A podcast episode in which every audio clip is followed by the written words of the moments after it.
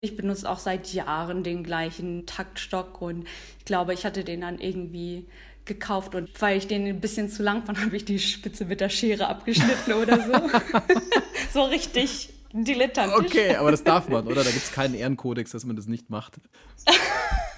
also wenn es den gibt, dann ist er an mir vorbeigegangen.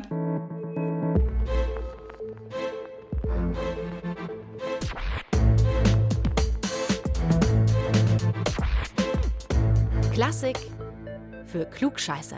Hallo und herzlich willkommen zu Klassik für Klugscheiße, dem stets frischen und fröhlichen, ja immer noch neuen Podcast von BR Klassik. Ich bin Uli Knapp. Servus. Und ich bin diesmal auch so ein bisschen Lauri Reichert. Lauri ist nicht da, er ist im Urlaub. Und wenn ihr euch jetzt denkt, Moment mal, was soll das denn jetzt? Ihr hattet doch erst vor ein paar Wochen eine Urlaubspause, als keine Folge rauskam. Dann habt ihr recht, da kann der Lauri jetzt aber nichts dafür, weil wir eigentlich vorproduzieren wollten, um diese Urlaubspause zu überbrücken im Juli. Nur dann war es halt so, dass ich krank war und in unserem Team waren auch noch zwei Leute krank und dadurch ist alles durcheinander gekommen. Wir versuchen es so gut wie es geht aufzufangen und deshalb diesmal eine reine Folge nur mit mir, aber ich bin heute nicht der einzige Klugscheißer. Ich habe mir zwei Gäste dazu geholt. Zwei Musikerinnen, damit ihr nicht nur meine Stimme hört am Mikrofon. Und zwar zwei Menschen, die den Lauri, ich glaube, schon so halbwegs ersetzen können, beziehungsweise die halt einfach ganz andere Sachen können. Die Geigerin Anne Schönholz und die Dirigentin Erina Yashima. So, aber jetzt erstmal mehrere Kilo Rehspeck an euch da draußen, alias Respekt, weil ihr uns einfach immer so dermaßen schöne Mails schreibt. Ihr schreibt ganz viel, ihr schreibt fleißig, ihr schreibt zum Beispiel Themenvorschläge, ihr gebt uns Feedback, was gut und was nicht so gut war. Und ihr schreibt halt ganz einfach eure Meinung. Das finde ich gut. Also bitte weitermachen. Einfach per Mail an klugscheiße.brklassik.de. Eine Adresse mit insgesamt vier S. Zwei vor dem Ad-Zeichen und zwei nach dem Ad-Zeichen. Tobias aus dem Schwarzwald, der ist besonders kreativ gewesen bei seiner Mail. Er hat ein richtiges Klugscheißer-Ratespiel erfunden.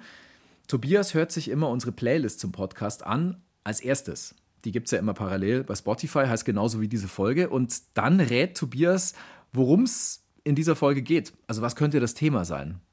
Er schreibt, bei der Filmmusik sei das ziemlich einfach gewesen. Bei der Synästhesie-Folge neulich, da war es dann eher schwierig. Ja, kann ich mir vorstellen, dass man da nicht rausschmecken und hören konnte und sehen konnte, um was es genau geht. Ich bin jetzt aber tatsächlich gespannt, Tobias, ähm, und schreib uns gerne nochmal, ob du diesmal rausgefunden hast, worum es geht, nur anhand von der Playlist. Diesmal verneigen wir uns vor allen, die dirigieren, wir wollen wissen, wie das geht mit dem Dirigieren, was Mann oder auch Frau können muss, warum es immer noch so wenige Frauen in diesem Geschäft gibt, was eine virtuose Dirigentin ausmacht und so weiter und so fort. Das Thema kommt tatsächlich von euch, das haben sich mehrere von euch gewünscht und ich würde mal drei stellvertretend herausgreifen, nämlich Christine aus Erlangen, Rainer aus Hof und Katrin Charlotte aus Timmendorfer Strand die wollen alle wissen, inklusive mir natürlich auch, wie Dirigieren letztlich genau funktioniert. Also gibt es da spezielle Techniken? Ja, natürlich gibt es die, das wissen wir, aber wie funktioniert es wirklich? Ist es so ähnlich wie bei Harry Potter, dass man einen Taktstock alias Zauberstab schwingt, also Wutschen und Wedeln nennt sich das da, und das Ganze dann lernt, wie zum Beispiel auf der Zauberschule in Hogwarts. Also was dieses Gefuchtel mit den Händen da vorne soll. Und wir wollen auch eine Frage, und das muss erlaubt sein, stellen. Braucht so ein Orchester überhaupt eine Dirigentin oder einen Dirigenten? Oder könnte das Orchester nicht einfach alleine spielen? Kleiner Spoiler. Das geht tatsächlich bei Stücken aus bestimmten Epochen. Zum Beispiel geht es ganz gut im Barock. Aber bei anderen Geschichten, da geht es dann eher nicht so gut. Sonst klingt es schnell so.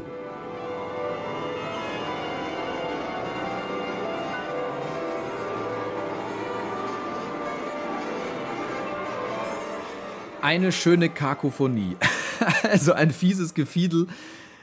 Und ich glaube, da würde dann ein Dirigent oder eine Dirigentin sich ganz gut machen, da ein bisschen Struktur reinzubringen.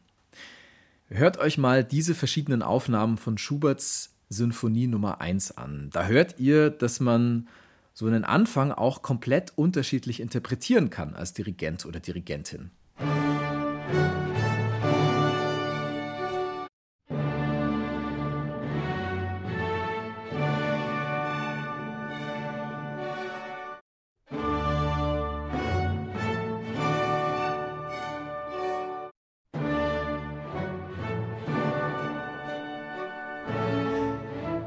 Das war jetzt einfach mehrmals das Gleiche. Also die gleichen Takte, aber halt ganz unterschiedlich dirigiert.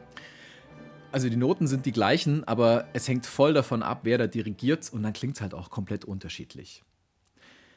Wenn wir mal gucken, was für berühmte Dirigentinnen und Dirigenten da so rumlaufen oder rumliefen, dann fallen mir erstmal große Namen ein, wie zum Beispiel Maris Jansons, Simone Young oder Herbert Blomstedt. Der ist gerade erst 95 Jahre alt geworden. Also Happy Birthday nochmal nachträglich, Herbert. Oder auch Herbert von Karajan, der ist allerdings schon seit einigen Jahren tot.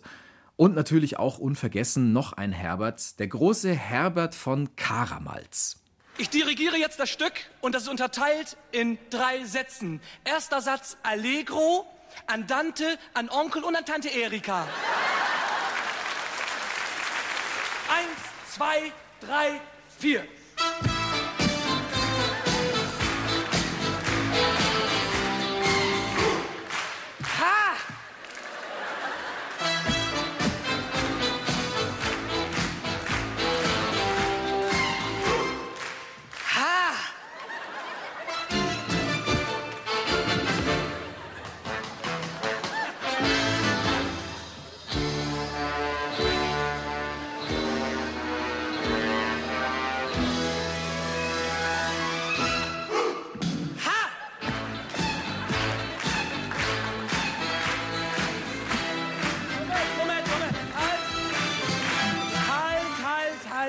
Herbert von Karamalz, alias Otto Walkes, dirigiert oder eher dilettiert hier die Popband Genghis Khan bei seinem legendären Fernsehauftritt von 1983. Otto trägt einen schwarzen Frack, dazu weiße Turnschuhe, also irgendwie schaut er schon aus wie ein Dirigent. Und als er dann zum Dirigieren ansetzt, dann ähm, stellt er sich erstmal auf so einen Karton, auf so eine Box drauf. Er macht Figuren fast schon wie so ein Ninja-Kämpfer, verrenkt er sich. Er biegt den Taktstock, bis der bricht, holt sich dann einen neuen und dann marschiert er halt in seiner ganzen Ottohaftigkeit im Takt über die Bühne. Er schlägt einen Purzelbaum und er macht auch sonst ziemlich viel, was ein echter Dirigent eher nicht tun würde. Kann man sich immer noch angucken bei YouTube, lohnt sich tatsächlich, ist ein ganz witziger Sketch. So viel zu den lustigen Seiten des Dirigierens. Oft hat der Job des Dirigenten aber eher so ein bisschen, naja, ich sag mal, vielleicht einen anderen Ruf. Also was Ernsthafteres, was Elitäres, was vielleicht sogar Arrogantes, Abgehobenes und manchmal auch was Zorniges. Bestes Beispiel dafür ist Arturo Toscanini. Hey! Hey, contrabbassi, follow me! E corte note! Short note, short note! So, so, sembrano dei carri, carri, non sono mica strumenti. Brrr, brrr, brrr. Madonna Santissima. Dieser Mann, der hat zum Beispiel hier bei einer Probe die Kontrabässe so richtig runtergemacht. Er schreit sie an, er wirft ihnen vor, ihr habt keine Ohren, ihr habt keine Augen, ihr habt gar nichts. Oder dann pickt er sich einzelne Leute raus und sagt dann so Sachen wie, was hast du für Ohren? Du hast Ohren in den Füßen. Das ist ziemlich fies. Und ich weiß nicht, ob ich mir das als Orchestermusiker dann hätte gefallen lassen, ob ich vielleicht den Saal verlassen hätte ob ich demonstrativ sitzen geblieben wäre und es durchgezogen hätte, weil manchmal der Drill ja auch dazugehört und ob ich dann halt kleinlaut weitergespielt hätte. Es ist auf jeden Fall krass, wie Toscanini abgegangen ist. Der hat dann ganz gerne auch mal Partituren ins Orchester geschleudert, er hat Leute angegriffen, wirklich körperlich und den Taktstock, den hat er auch zerbrochen. Und da sind wir dann wieder bei Herbert von Karamals alias Otto. Und äh, wenn ich mir jetzt einen anderen Choleriker raussuchen müsste aus der Geschichte, dann würde ich, glaube ich, auf Klaus Kinski abzielen. Vielleicht war Toscanini der Klaus Kinski des Dirigierens. Schrei ich oder schrei ich nicht? Und du sagst es mir nicht und schrei aber nicht. Leg mich doch am Arsch weg. Der Moment ist überhaupt gekommen, wo ich dir in die Fresse haue. Klaus Kinski, auch mittlerweile verstorben, ein durchaus ja, exzentrischer Schauspieler und vielleicht wirklich vergleichbar mit Toscanini. Negativ formuliert ein Choleriker, positiv formuliert ein Perfektionist. Ganz interessant bei dem Mann ist, dass tatsächlich für ihn ein eigenes Orchester gegründet wurde, nämlich das NBC Symphony Orchestra. Und mit diesem Orchester hat er dann 1954 sein letztes Konzert gespielt. Also dirigiert in der Carnegie Hall in New York. Also viel mehr geht eigentlich gar nicht. Es war jetzt aber nicht die geplante Abschiedsvorstellung, es war eher unfreiwillig, dass dieses Konzert sein letztes wurde. Und zwar hat er Wagner dirigiert, Tannhäuser. Und während des Venusberg-Bachanals, da hat Toscanini so einen richtig fiesen Blackout. Also ihm wird schummrig, ihm wird schwarz vor Augen und er ist auf einmal weg. Er ist damals schon 87 Jahre alt und er kommt dann erst wenig später wieder zu sich. Und dann könnte man meinen, ist das Konzert natürlich gelaufen, weil was willst du da jetzt noch machen? Aber nö, der Toscanini, der macht einfach weiter. Der dirigiert dieses Konzert allen Ernstes nach diesem Blackout zu Ende. Und das klingt so.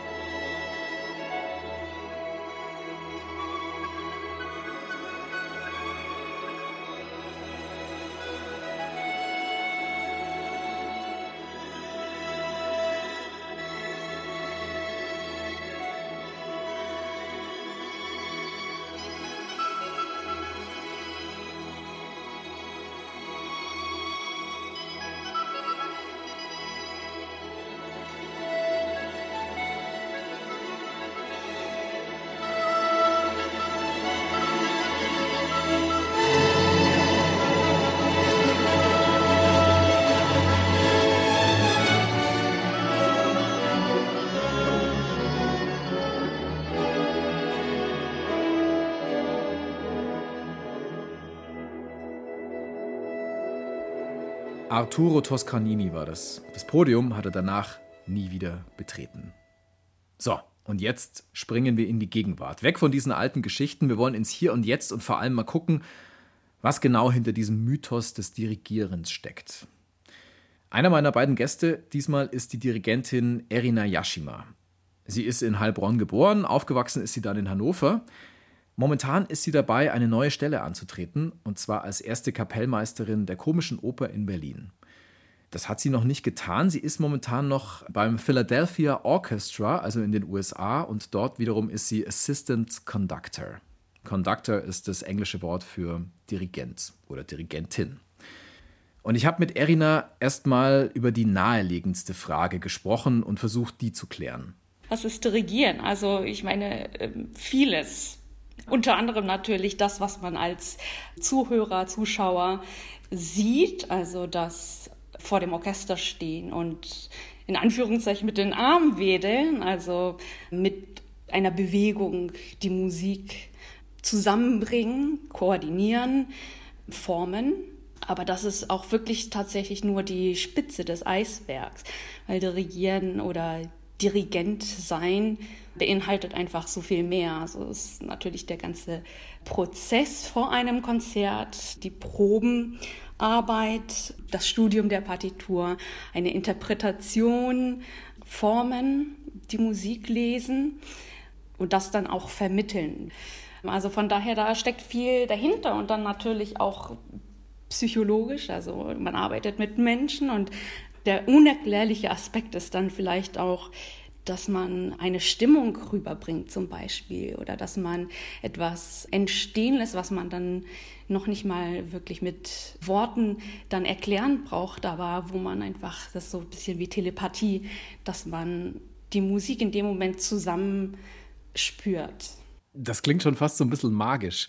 Jetzt hast du ja auch diesen Taktstock in der Hand, den könnte man ja auch wie einen Zauberstab interpretieren, wie bei Harry Potter zum Beispiel. Ja. Welche Rolle spielt denn dieser Taktstock für dich? Ja, das ist lustig, dass du das sagst. Ich war mal als Studentin in einem irgendeinem Laden und dann äh, hatte ich noch so eine kleine Tasche, wo der Taktstock nicht richtig reinpasste und der guckte halt da so heraus und dann war an der Kasse vor mir so eine, ein kleines Mädchen auf dem Arm der Mama und meint, sie meinte so, was ist das? Ist das ein Zauberstab? fragte sie dann. Das war sehr süß. Meinte ich so, ja, so ungefähr. also ich bin da relativ unkompliziert. Ich benutze auch seit Jahren den gleichen Taktstock und ich glaube, ich hatte den dann irgendwie gekauft und dann die, weil ich den ein bisschen zu lang fand, habe ich die Spitze mit der Schere abgeschnitten oder so. so richtig dilettantisch. Okay, aber das darf man, oder? Da gibt es keinen Ehrenkodex, dass man das nicht macht. Also wenn es den gibt, dann ist er an mir vorbeigegangen. Okay. Und ist das irgendwie ein spezielles Modell? Also eins, worauf du auch besonders stolz bist? Nee, aber es ist wirklich nichts Besonderes. Es hat halt einen Korkgriff und er ist aus Fiberglas oder so. Es gibt auch Holztaktstöcke, aber die können dann natürlich auch abbrechen, wenn man den so richtig heftig irgendwo gegenschlägt, also gegen das Notenpult zum Beispiel. Also das habe ich auch schon gesehen. Oder wenn er dann irgendwo hängen bleibt und der dann irgendwie aus der Hand fliegt und dann den großen Bogen im Publikum landet, das habe ich auch schon gesehen. Das ist mal. Aber nicht selbst erlebt. Äh, es, ich glaube, in der Probe ist es mir mal passiert, dass es irgendwie im Ärmel oder so kurz stecken geblieben ist und dann halt raus weggeflogen ist.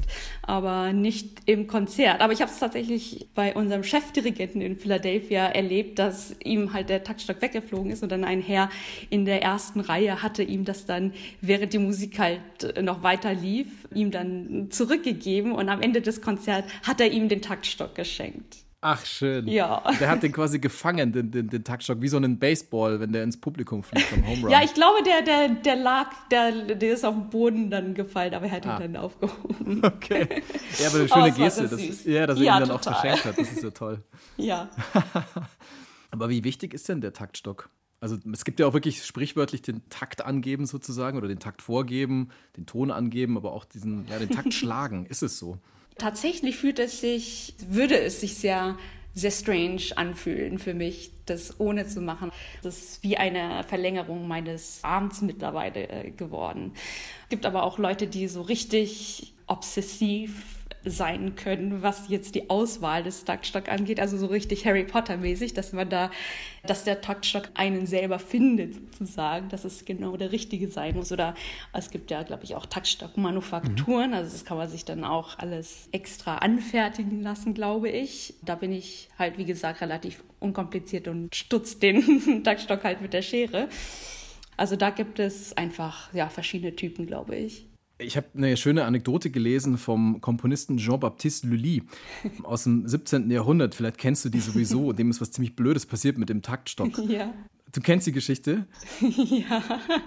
Okay, gut. Also dann erzähle ich sie ganz, ganz kurz allen, die sie nicht kennen. Ich kannte sie nicht bis vor kurzem nicht. Also bei der Uraufführung von seinem letzten Werk am Hof vom Sonnenkönig, da hat er immer den Takt mit so einem fetten, zwei Meter hohen goldenen ähm, Taktstock vorgegeben. So geht die Geschichte.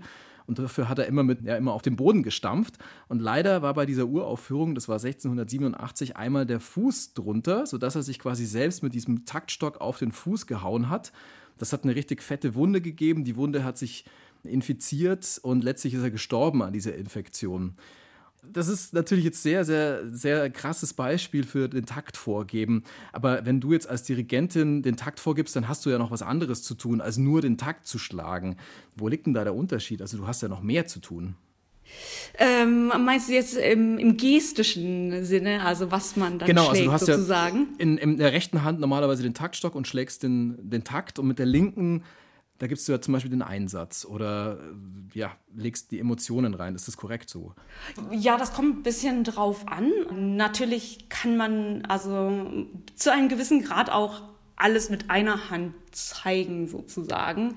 Aber zum Beispiel, was man mit der Nicht-Taktstockhand, also es gibt ja auch Linkshänder, die mit der linken Hand dirigieren, ist die große Linie ziehen. Aber in, in, bis zu einem gewissen Grad kann man das auch machen, während man den Takt schlägt. Aber man konzentriert sich dann halt weniger auf das Schlagen in Anführungszeichen, sondern es ist mehr so ein Ziehen, eine, also so ein bisschen mehr Widerstand in der Bewegung. Ja, überhaupt in der Gestik kann man eigentlich sehr viel Information unterbringen. Also natürlich so von das Tempo ist, ist wirklich nur ein kleiner Teil dessen, aber natürlich auch der Charakter, wie, wie ich vorhin meinte, die Stimmung, Körpersprache gehört da natürlich auch dazu, aber auch so technische Sachen wie Artikulation, wie lang ist eine Note, wie hart oder weich oder mit welchem Charakter soll sie gespielt werden. Und das passiert mit der anderen Hand. Also eigentlich kann man das mit beiden Ah ja. zeigen. Das heißt aber nicht unbedingt, dass man alles parallel sozusagen macht, sondern man kann halt mit beiden Händen unterschiedliche Arten von Informationen geben oder ja, ich meine, also mit der linken kann man ja so sowas wie Einsätze natürlich gut gut geben. Mhm für eine bestimmte Gruppe oder einen, einen, bestimmten Musiker. Also es gibt keine Regel, sag ich mal, dafür. Die einzige Regel ist, mit der Hand, die nicht den Taktstock hält, blätter ich die Seiten um. Ah, okay. Logisch. ja, ja, ja.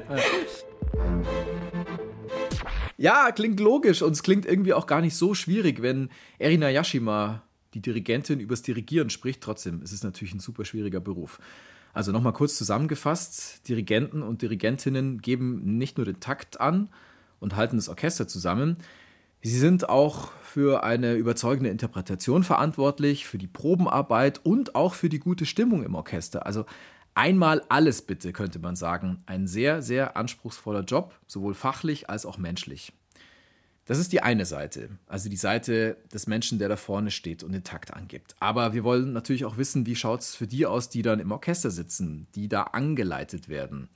Wann überzeugt eine Dirigentin am Pult des Orchester zum Beispiel? Darüber habe ich mit Anne Schönholz gesprochen. Sie spielt Geige im Symphonieorchester des Bayerischen Rundfunks, kurz BRSO. Und dieses BRSO klingt so.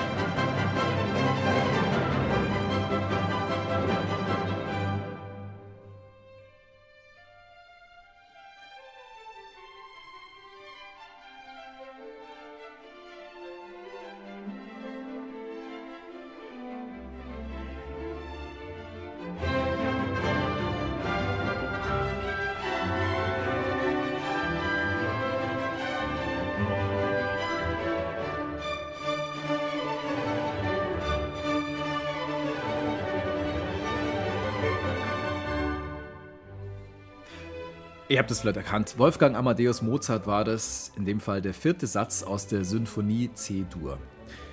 Es dirigiert hier Simone Young aus Australien. Es spielt das Sinfonieorchester des Bayerischen Rundfunks. Je nach Werk spielen da mehr als 100 Menschen mit in diesem Orchester. Also muss eine Dirigentin oder ein Dirigent ordentlich Energie und Überzeugungskraft mitbringen, um diesen riesigen Laden zusammenzuhalten. Für Anne Schönholz, also sie ist ja Geigerin im BRSO, steckt das hier hinter dem Dirigieren. Ja, das Entscheidende ist natürlich, was aus dem Orchester rauskommt unter der Leitung eines Dirigenten oder einer Dirigentin. Da ist es gar nicht so entscheidend, ob ich das jetzt geschmacklich toll finde, sondern ich beobachte vor allem, was macht das mit dem Orchester? Wie reagieren die? Und schafft der Dirigent oder die Dirigentin wirklich eine Einheit zu bilden, eine ganz überzeugende Interpretation darzubieten? Und ja, schafft auch das Orchester sozusagen die Offenheit zu haben, das vom Dirigenten anzunehmen. Also ist das eine gute Kombi? Das ist nämlich auch ein Punkt. Also wir müssen auch tatsächlich, das ist unser Job, klingt so blöd, aber wir müssen immer wieder offen sein und sagen, okay, ich kenne dieses Stück wahnsinnig gut, ich habe es ganz oft gespielt, ich habe eine Meinung dazu, aber ich lasse mich jetzt auf die Interpretation von diesem Menschen da vorne ein. Und ja, wenn das gut funktioniert und vor allem im Konzert gut funktioniert, das sind nämlich auch nochmal zwei Paar Schuhe, ob das jetzt in den Proben sich gut anfühlt oder ob es wirklich ein tolles Konzert wird. Dann sage ich ja, das ist ein super Dirigent, tolle Dirigentin, unbedingt wiederkommen. Das stelle ich mir aber wirklich schwierig vor, weil da muss man ja diesem Menschen sehr vertrauen und sagen, hey, ich hätte eigentlich eine andere Interpretation. Ich würde es langsamer spielen, schneller, wie auch immer, lebhafter, getragener. Wie schaffst du das da wirklich, dich so auf diesen Menschen da vorne einzulassen? Und vor allem dann ja noch viele, viele andere, die mit dir im Orchester spielen. Also mir macht das eigentlich Spaß. Ich muss auch sagen, dass ich nicht so viel Orchestererfahrung habe wie viele andere in meinem Orchester im BHSO. Ich habe gar nicht so früh und so viel in diesen ganzen Jugendorchestern gespielt. Für mich ist vieles des Repertoires lange sehr neu gewesen und auch jetzt immer wieder. Und ich finde es total spannend, mich auf andere Interpretationen einzulassen oder überhaupt die Stücke mal kennenzulernen. Und auch wenn sich Stücke doppeln, wenn ich sie schon mal gespielt habe, finde ich es wirklich super, dass es nicht immer gleich ist. Und ich finde es eher spannend. Ich habe damit ehrlich gesagt jetzt nicht so Mühe. Natürlich sage ich auch mal, hm, das verstehe ich nicht oder geht für mich nicht auf, habe ich eine ganz andere Meinung zu. Aber ich sage jetzt mal, diese Offenheit, ähm, erstmal die Interpretation auf mich wirken zu lassen und wirklich über die ganze Probenwoche alles zu versuchen, im Sinne des Dirigenten oder Dirigentin, das finde ich eigentlich sehr, sehr schön. Das mag ich auch an meinem Beruf. Welchen Stil des Dirigierens magst du denn besonders? Und gibt es das auch mal, dass du überhaupt nicht klarkommst mit jemandem, der da oben steht und den Ton angibt oder den Takt vorgibt? Natürlich, also ein Faktor des Dirigierens ist ja natürlich, dass der Mensch dort vorne, der Dirigent oder die Dirigentin, das Orchester auch zusammenhalten. Also es ist wirklich auch eklatant wichtig, damit wir überhaupt gut spielen können, dass wir wirklich zusammen sind. Und dafür braucht man einfach auch einen, man sagt immer, klaren Schlag. Also der Dirigent gibt ja den Takt an. Natürlich ist es dann viel mehr als nur das, aber es ist schon sehr wichtig, dass wir das gut verstehen. Wann ist die Eins? Wann geht es weiter? Wie ist ein Rubato gedacht? Wie wird es schneller, langsamer? Und das muss schon sehr, sehr zwingend dargeboten werden, damit ich sagen kann, ja, das ist also, ich sag mal, rein handwerklich ein, ein sehr, sehr guter Dirigent. Dann gibt es natürlich noch viele Dimensionen darüber hinaus, weil nur den Takt schlagen, das ist ja kein menschliches Metronom. Es ist natürlich dann, wie ist das gemacht? Was steckt dahinter? Neben aller Exaktheit möchte ich einfach ganz, ganz viel Leben darin entdecken, möchte sehen, dass der Dirigent sich wirklich mit der Partitur auseinandergesetzt hat und eine ganz, ganz klare Vorstellung hat. Und wie das in die Bewegung einfließt, ob das nicht nur deutlich, sondern auch ganz überzeugend ist, ja, damit steht und fällt sozusagen meine Bewertung. Rubato, was bedeutet das? Kannst du es kurz erklären? Ja, Rubare heißt eigentlich ja, soweit ich weiß, rauben. Also, aber in dem Sinne, dass man Zeit sich nimmt, sie aber dann auch irgendwann wieder zurückgibt. Also es ist eine, ein freier Takt, wo man äh, zeitlich sozusagen vom Tempo frei ist. Genau, da kann man ein bisschen verzögern und dann hinterher sollte man aber wieder auf dem nächsten Schwerpunkt äh, sozusagen im Timing drin sein. Könnte ein Orchester auch völlig ohne Dirigenten spielen? Und wie klänge das dann? Ja, also früher hat man das ja tatsächlich so gemacht. Da waren auch die Orchesterbesetzungen noch kleiner und dadurch ist auch dieser Begriff Konzertmeister entstanden. Also der erste Geiger vorne hat geleitet. Da ging das auch noch ganz gut, weil es nicht so viele Leute auf der Bühne waren und das Repertoire so gebaut war musikalisch, dass das irgendwie noch machbar war. Aber heutzutage oder natürlich schon seit vielen, vielen Jahren sind die Besetzungen so groß geworden, dass das einfach nicht mehr geht. Und ja, deshalb braucht man ganz dringend einen Dirigenten. Das funktioniert nicht mehr ohne. Natürlich gibt es auch Stellen, die wunderbar funktionieren. Wir machen das auch ganz oft. Ehrlich gesagt, wenn wir vom Dirigenten nicht die Impulse bekommen, die wir brauchen, um gut zusammenzuspielen, dann sind unser aller Augen auf dem Konzertmeister. Und dann sagen wir, okay, gibt es auch manchmal in den Pausen die Ansage, Leute, die Stelle einfach mit Konzertmeister. Nicht nach vorne gucken, das verwirrt. Also das gibt es tatsächlich auch immer wieder. Aber ich glaube, so ein ganzes Konzert, gerade jetzt so ein großes romantisches Werk oder so nur von der Geige ausgeleitet, das geht meiner Meinung nach schief.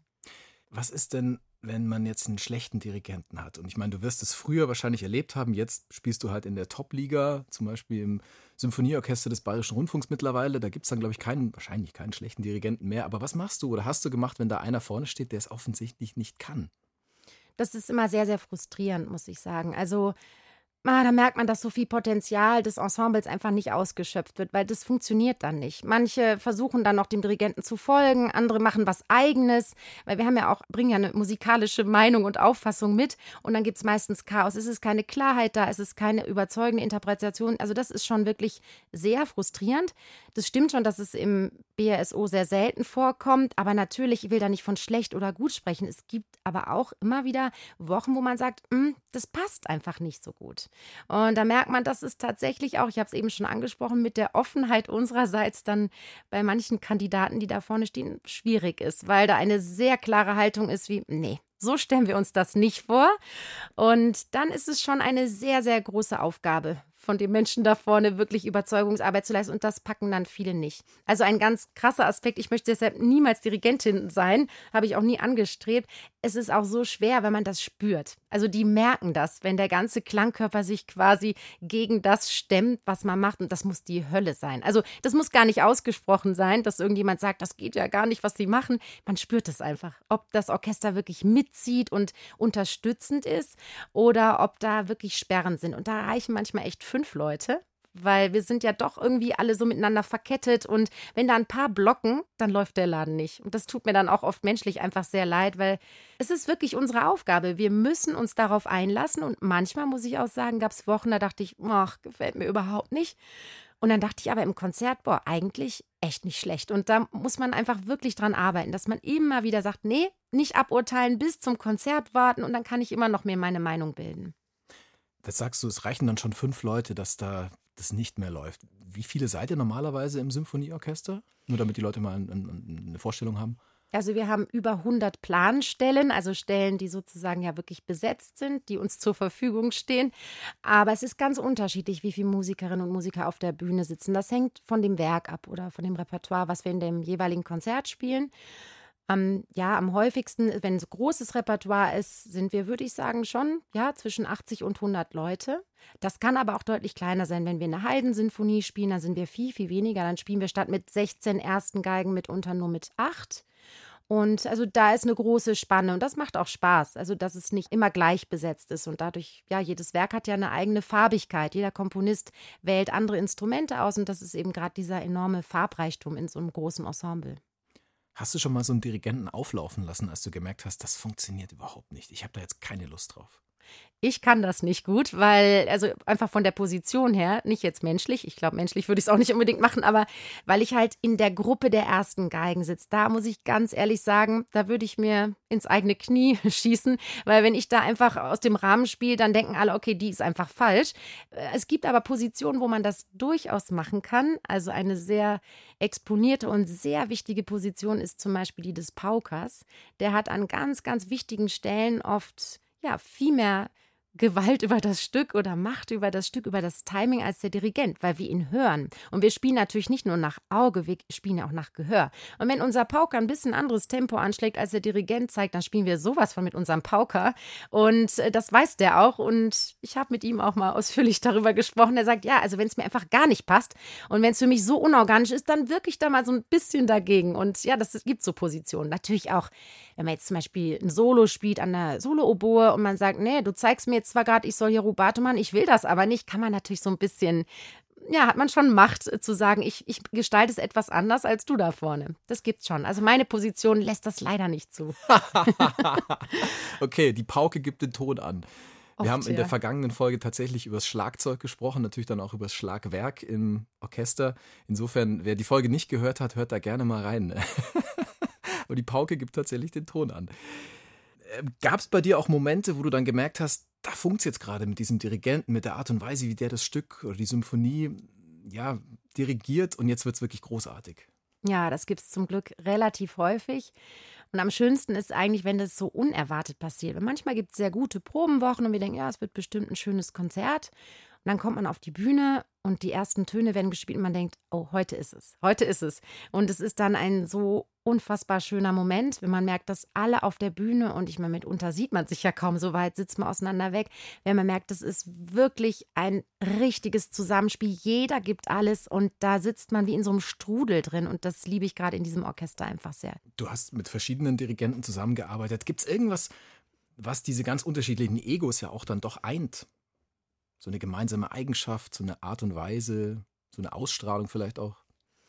Ja, sie haben natürlich alle was ganz Eigenes, vor allem die Top-Dirigenten. Ich würde mal sagen, es muss eine natürliche Autorität und eine ganz große innere Stärke da sein, eine große Fähigkeit, auch nicht nur über das reine Schlagen, so nennt man das ja blöderweise immer, Schlag, die Schlagtechnik, ähm, zu vermitteln, was man macht, sondern das sind oft Nuancen, die die Ausstrahlung sind, die Mimik, die gesamte Erscheinung, auch wie mit einem umgegangen wird in der Probe. Das ist schwierig zu benennen. Ich glaube, da gibt es nicht einen Faktor, der für alle gleich ist. Entweder die Gesamtpersönlichkeit ist einfach sehr stark und sehr überzeugend oder eben nicht so. Und bei aller, allen Dingen, die man als Dirigent erarbeiten kann, ist es, glaube ich, auch ein bisschen eine Gabe, ob man sowas mitbekommen hat. Also zum Beispiel Maris Jansons hatte das ganz extrem. Unser ehemaliger Chefdirigent, der ja leider vor ein paar Jahren verstorben ist. Und er hat ja im Alter, muss man auch ganz klar sagen, aufgrund seiner Krankheit schon doch auch abgebaut. Aber ich fand immer, dass er weil er ein so unfassbar beseelter Mensch war und Musik so sehr geliebt hat, dass er, obwohl er so schwach teilweise da stand, kaum noch irgendwie dirigieren konnte, dass er noch so viel vermitteln konnte über seine Persönlichkeit und über seine Liebe zur Musik. Wie er das ausgestrahlt hat, das kann man nicht benennen, aber es war unglaublich präsent. Und das haben nicht nur wir wahrgenommen, sondern auch vor allem das Publikum. Also Maris Jansons fehlt heute immer noch sehr. Die Menschen haben ihn geliebt und sind ihm sehr, sehr dankbar für das, was er, was er ihnen geschenkt hat, über tolle Konzerte. Erinnerst du dich da an ein besonders schönes Stück oder eine Symphonie zusammen mit Jansons? Ja, also was er immer fantastisch gemacht hat, war Schostakowitsch. Strauss war auch ganz toll und die neunte Sinfonie von Mahler unglaublich schön. Also ich kann nicht ein Konzert rausnehmen, aber das war so, würde ich sagen, die Literatur. Ja, vielleicht neunte Maler mit ihm war unfassbar berührend. Mm, das war auch natürlich, weil er so da schon in ein gewisses höheres Alter gekommen war, auch sehr viel erlebt hatte. Und in diesem Stück gibt es ja alles. Da ist ja das ganze Leben verarbeitet, alle Höhen und Tiefen. Und ich hatte das Gefühl, dieser Mensch kann das so nachempfinden und hat das Stück so durchdrungen, dass er uns das sehr, sehr beseelt auch vermitteln konnte.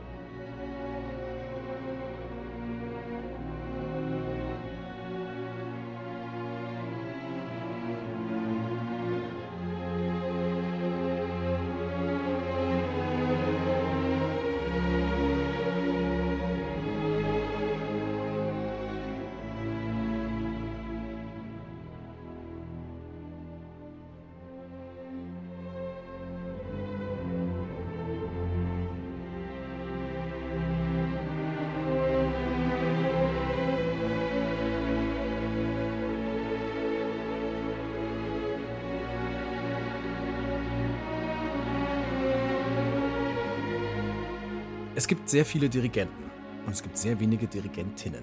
Was glaubst du denn, woran das liegt, dass es so viele Männer gibt, die diesen Beruf ausüben und so wenige Frauen, die zum Zug kommen? Also ich glaube, inzwischen gibt es schon viele, aber ich glaube, es braucht einfach noch Zeit, bis sie dasselbe Standing haben und dieselbe Anerkennung haben. Es ist also, muss man echt sagen, eine ganz große Ausnahme, dass das immer noch eine solche Männerdomäne ist. Also es gibt ja schon in Managerberufen und so, da zieht es ja schon nach, aber das ist wirklich unfassbar, wie da die Zeit stehen geblieben ist. Ich finde es sehr schade und da ist auch noch ein ganz wichtiger Punkt, dass wir ja als Orchester das Instrument der Frau sind. Also das ist ja ein ganz anderer Punkt, als wenn jetzt eine Pianistin irgendwo spielt oder eine Geigerin. Ich meine, das Instrument merkt nicht, denke ich mal, ob es Mann oder Frau ist. Aber wir sind ja diejenigen, die auch die Offenheit haben müssen und sagen, ja, ist eine Frau. Natürlich, wir machen genauso das, was die Frau möchte und uns auch irgendwie vorschreibt.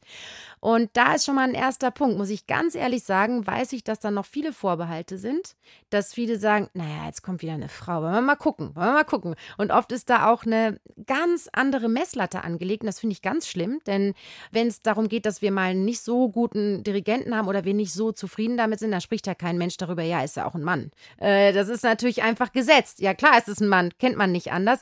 Und bei uns ist halt so, oder ich will jetzt gar nicht sagen, bei uns uns im Orchester gar nicht. Aber so insgesamt ist immer noch der Tenor, ja, wenn es eine Frau ist, jetzt wollen wir aber wirklich mal gucken. Und das ist natürlich auch so ein Druck. Ich habe es ja eben im Gespräch schon gesagt, das spüren ja auch die Leute, die vorne stehen. Die spüren, ist da eine offene Haltung oder ist da schon gleich, ha, jetzt wollen wir mal sehen. Und das finde ich schon mal einen ersten Punkt. Ich muss auch zugestehen, das ist natürlich ungewohnt ist. Also ich habe es auch gemerkt, ich habe erst unter ein paar Dirigentinnen gespielt. Es ist tatsächlich so, ah ja, stimmt, ist eine Frau. Äh, es ist eine sehr andere Erscheinung. Sie sind meist zierlicher und haben auch tatsächlich eine andere Art zu proben, zu kommunizieren. Ich glaube schon, dass es da männlich und weiblich so ein bisschen Unterschiede gibt. Und ich finde es aber sehr spannend und ich wünsche mir nichts mehr, als dass ganz viele Frauen diese Möglichkeit bekommen und auch einfach, dass denen überhaupt mal eine Chance gegeben wird. Also ich bin sehr, sehr gespannt. Ich bin aber auch eigentlich guten Mutes, weil es gibt sehr große Talente und ich schaue da eigentlich sehr positiv in die Zukunft. Aber was glaubst du, woran es liegt, dass es eben weiterhin so wenige Frauen sind? man muss ja mal sehen, dass dieser Beruf wahnsinnig anspruchsvoll ist. Also ich glaube, dass es ja auch immer noch ein Punkt ist, dass viele Frauen sich weniger trauen, zum Beispiel sich für Managerjobs zu bewerben. Wir haben es zum Beispiel im Orchester, ist auch sehr, sehr offensichtlich. Wir haben schon viele Frauen eigentlich inzwischen, aber auf den Führungspositionen, Stimmführer sind es noch ziemlich wenig. Und ich weiß, dass es unfassbar tolle Frauen gibt, die das machen können. Ich glaube, dass viele sich manchmal nicht trauen. Dass die sagen, ich weiß nicht, ob ich das schaffe. Dann ist natürlich der Punkt Familie auch noch da. Diese Top-Leistung immer abrufen zu müssen, wenn man weiß, man hat vielleicht zwei kleine Kinder zu Hause oder hat den Wunsch, Familie zu gründen. Da überlegt man sich das vielleicht schon noch intensiver, als es ein Mann tut. Ich weiß es nicht. Ich hoffe aber einfach, dass alle Gegebenheiten bald da sind, dass Frauen das mit derselben Selbstverständlichkeit ausüben können wie Männer. Aber das ist schon mal ein gutes Zeichen, dass auch du das Gefühl hast, es werden mehr, es sind ja auch mehr, da tut sich was. Es In ist jedem die Welt Fall. nicht komplett stehen geblieben. Nein, gar nicht. Nein, nein, gar nicht. Also auf jeden Fall cool, wenn endlich mal mehr Frauen am Pult stehen und sich trauen und man es ihnen auch zutraut, dass sie das können. Die bringen dann vielleicht auch ganz einfach andere Aspekte rein in die musikalische Interpretation. Ich habe mit der Dirigentin Erina Yashima jedenfalls noch ein bisschen mehr über das Dirigentinnen-Dasein gesprochen. Zum Beispiel darüber, was man eigentlich tun muss, wenn jetzt wirklich alles richtig schön in die Hose geht. Also wenn alle auseinanderfallen im Orchester und man das Ganze unterbrechen muss. Wie kriegt sie das dann hin, dass sich am Ende wieder alle in die Augen schauen können?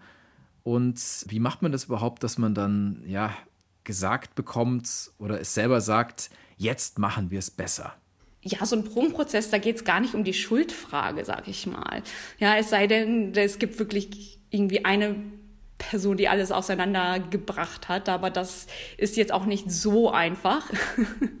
also mhm. manchmal ist es wirklich äh, nur die, die Situation verstehen und manchmal ist muss man sich die Frage noch nicht mal stellen. Manchmal ist es ganz banal, wir machen das einfach nochmal.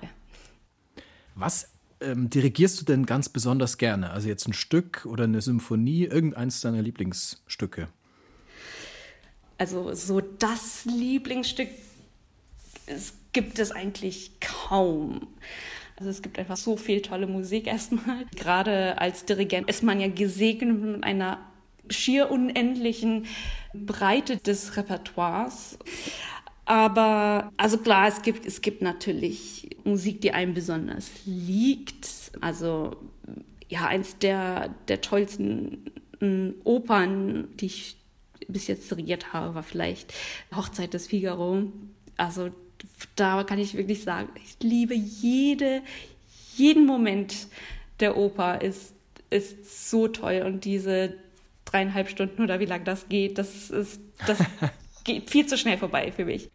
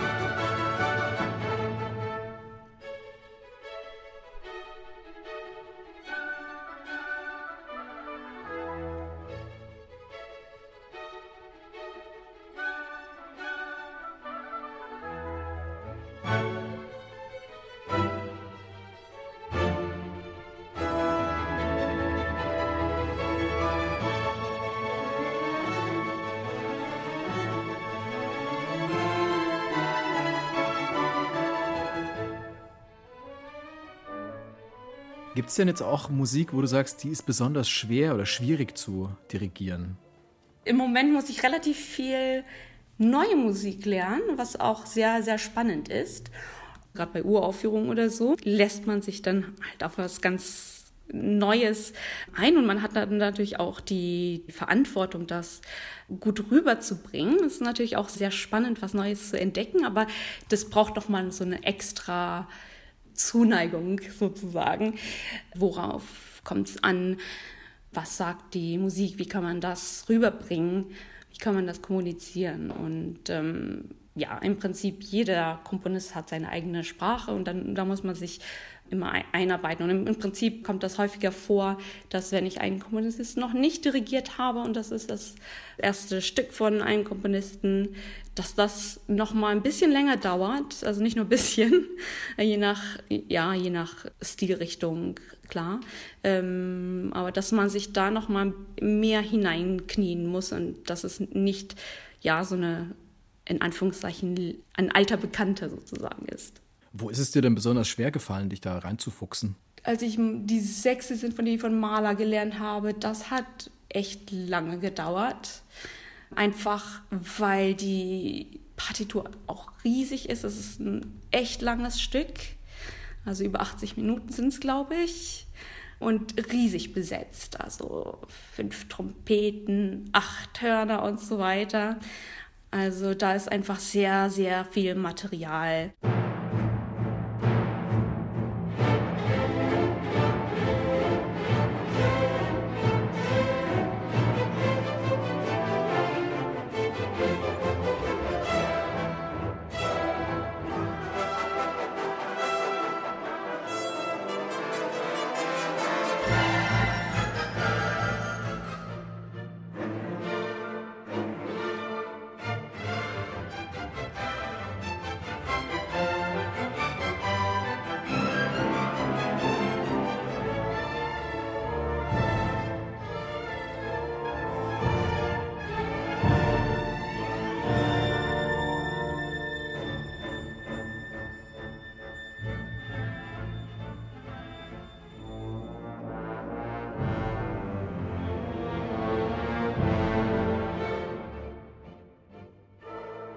Und man hat vielleicht Teile im Studium schon irgendwie gelernt, aber also ich merke auch, wenn ich dann ja auf also ältere Stücke, die ich als so Studentin gelernt habe, wenn ich da zurückgehe, habe ich noch mal jetzt heute einen anderen Blickwinkel drauf. Das ist auch interessant, irgendwie auch beruhigend zu wissen, dass man, dass man wächst, dass man an Reife gewinnt mit den Jahren. Du hast ja auch mit sehr berühmten Dirigenten gearbeitet. Du hast ja vorhin schon Riccardo Muti erwähnt. Äh, mit wem hast du noch gearbeitet? In Philadelphia ist ja Yannick Nézet-Séguin mein Chef sozusagen, der Chefdirigent. Auch ein ganz toller Musiker, echt ein tolles, tolles Vorbild, ein wirklich hilfsbereiter Mentor. Ähm, den schätze ich unglaublich und ähm, ja, ist für mich natürlich ein großes Glück mit den, ja, solchen Dirigenten, die näher kennengelernt zu haben, auch über einen längeren Zeitraum. Also das waren also in Chicago als Apprentice-Kontakter, da war ich dreieinhalb Jahre ungefähr und das ist jetzt mein drittes Jahr in Philadelphia. Also über so einen längeren Zeitraum lernt man auch, auch diese, ja, diese großen Dirigenten auch wirklich in der, in der Tiefe und in, in verschiedenen Repertoire und Situationen kennen. Und, und da zeigt sich auch tatsächlich die Größe eines Musikers. Einfach diese Konstanz, die Leidenschaft und den Willen, immer das Beste geben zu wollen. Und da gibt es wirklich keine, ich sag mal, unterspannte Vorstellung. Also da ist jedes, jedes Konzert muss das Beste sein. Das hat man das Gefühl wenn du jetzt ähm, dirigiert hast und der Abend geht zu Ende, dann stelle ich mir vor, das war wahrscheinlich, du bist top konzentriert, dann fällt irgendwann der Druck ab, wenn das alles vorbei ist und es ist alles gut gelaufen. Wie schaffst du es denn dann, da runterzukommen und irgendwie, ja, ich stelle es mir vor, schwer vor, dann wirklich zur Ruhe zu kommen am Abend und irgendwann dann auch schlafen zu können, ganz einfach. Wie geht das? Ja, das ist tatsächlich etwas, woran ich noch arbeite. Da legst du den Finger richtig auf die, in die Wunde. Also das ist echt schwierig es ist manchmal echt, ähm, dann ist so voll äh, von Adrenalin oder also einfach auch mit, voll mit, mit Gedanken. Also ich meine, ganz direkt nach einem Konzert so äh, ist, schon eine Art Erleichterung oder man, man hat das Gefühl, okay, man, man hat jetzt versucht, alles zu geben. Aber wenn, wenn man dann halt ähm, so ein bisschen für sich dann, dann ist, dann kreisen die Gedanken schon über alles, was dann nicht perfekt war zum Beispiel. Das ist besonders fies. Dann versucht man irgendwie einzuschlafen und man denkt so, oh, das war dann nicht zusammen. Und dann natürlich, manchmal hat man ja mehrere Kon ähm, Konzerte nacheinander und dann ist besonders fies, weil man dann natürlich umso mehr dann überlegt, okay, was was muss morgen besser werden? So, ich meine, das überlegen wir sowieso jeden Tag, aber das ist natürlich was ganz Konkretes. Also das ist dann echt schwierig, dann abzuschalten. Und das ist auch, bereitet mir tatsächlich ab und zu Probleme, dann auch wirklich einzuschlafen. Ich glaube, da geht es dir wie, wie vielen anderen auch, die in so einem Beruf arbeiten. Ich habe auch viel mit Profisportlern zu tun, die berichten das auch, dass sie einfach nach einem Spiel Stunden brauchen, also wirklich so vier, fünf Stunden, bis sie dann schlafen können, auch wenn sie körperlich erschöpft sind, aber die sind halt geistig immer noch so wach.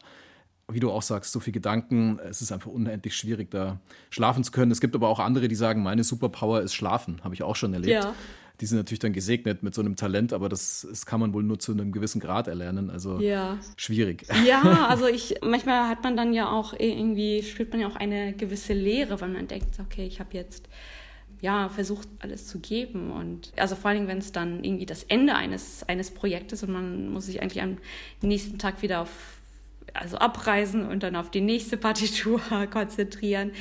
Einige können das ganz gut, also nebenbei mal ein anderes Programm lernen. Also, also dieses Umschalten, das fällt mir auch noch schwer, aber das, also das muss man definitiv lernen und genauso ja, dieses, dieses Runterkommen nachher. Also ich habe mal auch einen Kollegen gefragt, wie das bei ihm ist. Und er meinte, ja, also um, als er die erste Wagner-Oper dirigiert hat, da konnte er zwei Tage am Stück nicht schlafen. Und er meinte, mittlerweile oh. geht es aber ganz gut. Oh. Er, er, meinte, ja, das hat, hat irgendwie bei ihm so Klick gemacht, meinte er, das so, weil einfach die, die nächste Vorstellung steht dann vor der Tür. Also vor dem Spiel ist nach dem Spiel sozusagen. ja, absolut. Ja. Man muss es irgendwann können, wahrscheinlich, ja, sonst funktioniert es nicht auf Dauer. Ja. Dann bedanke ich mich für deine Zeit, ja, Erina. Das hat mich sehr Oder Erina, Erina, ja, Entschuldigung. Ja, sehr gut. Genau. Gleich gemerkt. Erina, Erina. Erina.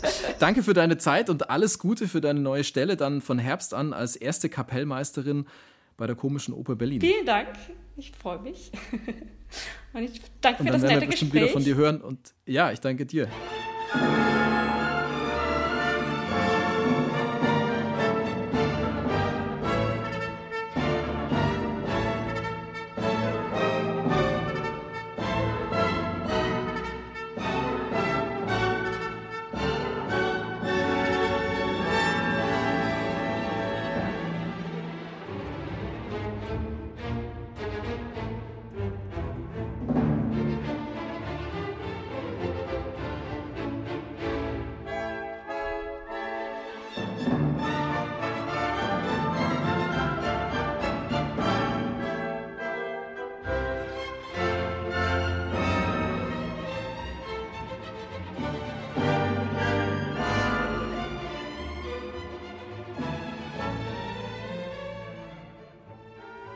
Das war gerade ein Ausschnitt, ein kleiner aus dem vierten Satz Finale aus der siebten Sinfonie von Antonin Dvorak, gespielt von der NDR Radiophilharmonie und dirigiert von Erina Yashima.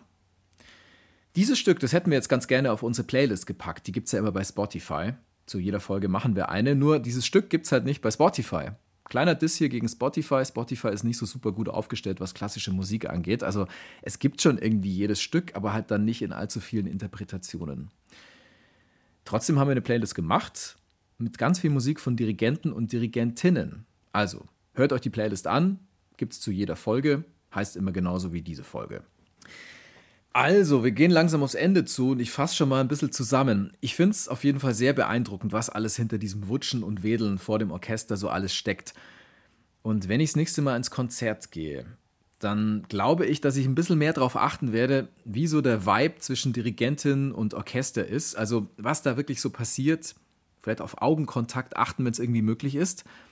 Und vielleicht äh, merkt ihr dann ja auch und ich, äh, wenn der Pauker mal so sein eigenes Ding macht. Das stelle ich mir recht lustig vor. Wenn der mal so richtig schön keinen Bock hat oder sein eigenes Ding fährt.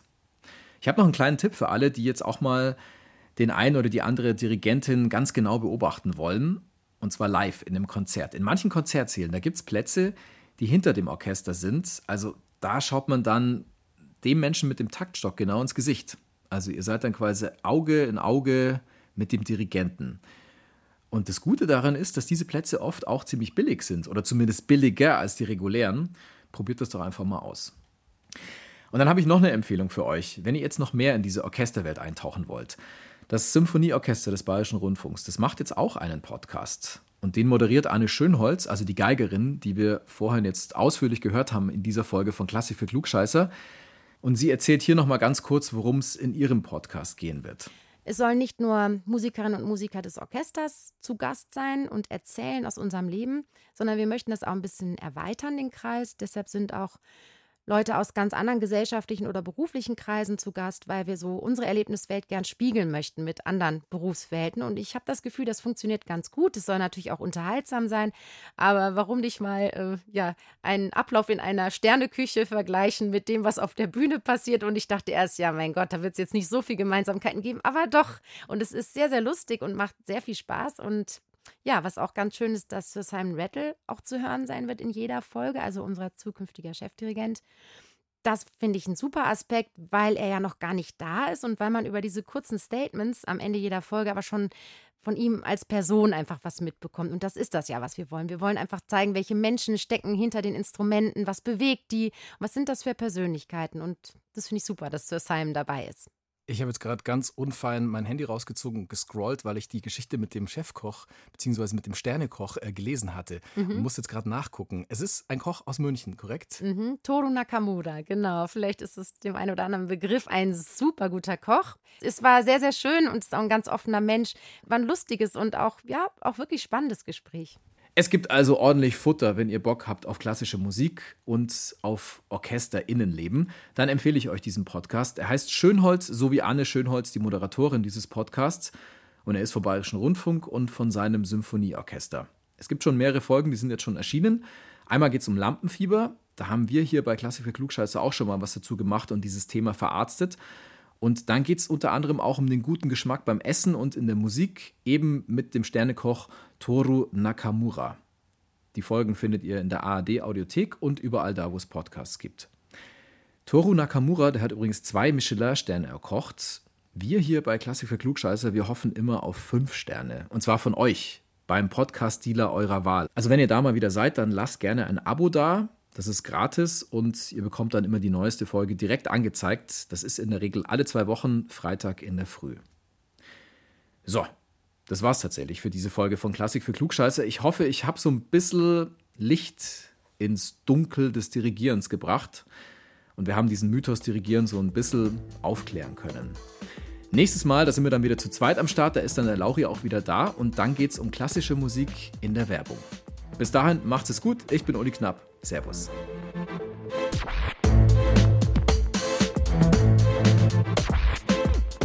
Klassik für Klugscheißer.